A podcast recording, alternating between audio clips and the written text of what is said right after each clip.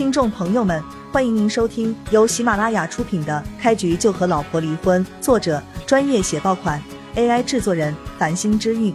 欢迎订阅、收藏、评论、打赏、投喂月票。第一百九十三章，柳如烟点头道：“叶总放心，这件事我会在最短的时间内办好。”对于柳如烟这个人的办事能力，叶璇还是非常认可的。否则也不会将他留在环宇集团，并且给他一个副总的位置。徐家的人，叶璇就对徐有为有好感。至于其他人，都跟他没有什么关系。如果徐有为站出来跟叶璇求情，或许他会网开一面，放过徐家。但是以叶璇对徐有为的了解，他基本不会这么做。原因非常简单，徐家人对徐有为也是当一个外人看待。这一点在医院叶璇就看出来了。叶总，徐家冻结的资产也全都划入环宇集团吗？柳如烟问道。叶璇想了想，还是决定不这样做。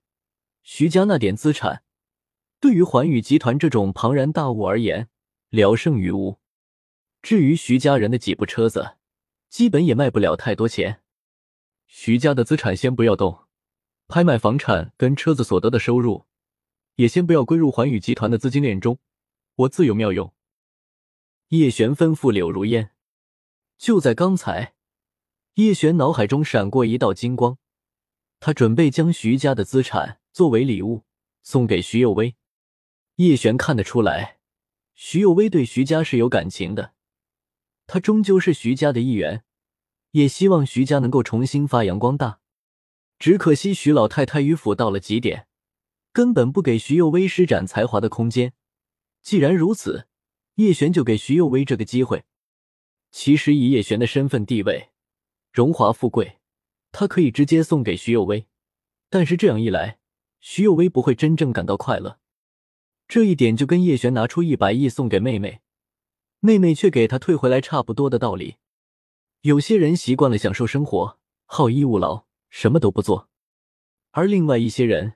却很喜欢那种付出辛劳之后再收获果实的成就感。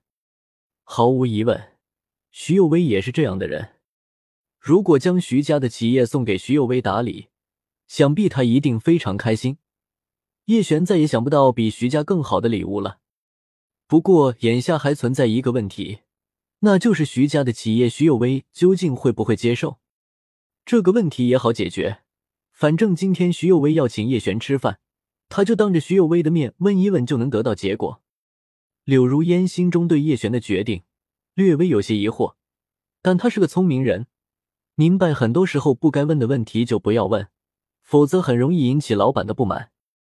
叶总，泰化地产公司想要跟我们合作，一起开发棚户区，您看这件事？柳如烟等叶璇思索完毕，才提起这件事，从头到尾。柳如烟都是恭敬的站在叶璇身前，态度非常端正。什么？你说开发棚户区的是泰华地产公司？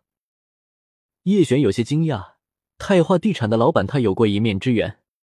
柳如烟有些没搞明白叶璇的意思，但他还是点头道：“不错，就是泰华地产公司，老总名叫宋泰华。”山不转水转，叶璇脑海中出现这样的念头。要是环宇集团跟泰化地产公司合作，拆掉棚户区，这不就成了叶璇拆掉星儿和秋怡的家吗？这样一想，叶璇的神色就变得有些古怪。这件事先压一压，不要急着答应。叶璇没有过多考虑，就给出了答案。宋泰华这个人，叶璇并不是非常了解。环宇集团这种庞然大物，也用不着跟一个小小的地产公司合作。诚然。泰化地产在南州可以排进前十，但是跟环宇集团比起来却什么都不是。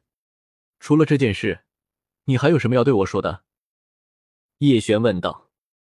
柳如烟迟疑了片刻，才开口道：“这我就直接跟您说了吧。徐家那个徐红艳又来环宇集团找过您几次。”听到徐红艳这个名字，叶璇就有些恶心。跟徐红艳有了夫妻之名，简直就是他一生的污点。这件事今天跟徐幼薇一起吃饭，叶璇也打算跟他好好解释一遍。他来找我是为什么？想要给徐家求情？叶璇问道。柳如烟憋着笑，一看叶璇神色严肃的看向自己，他连忙摆手道：“不是，他不是为了给徐家求情，而是认为您看上了他。”叶璇惊呆了，真想骂徐红艳是神经病。以前被徐红艳蒙蔽，替他弟弟坐了五年牢，跟他结婚也就算了。现在徐红艳竟然还自作多情，认为自己对他有意，他还真是敢想。不用理会他，下次他再来环宇集团，直接让保安将他赶出去。叶璇冷着脸说道。柳如烟恭敬的点头，他对徐红艳也没有半点好感。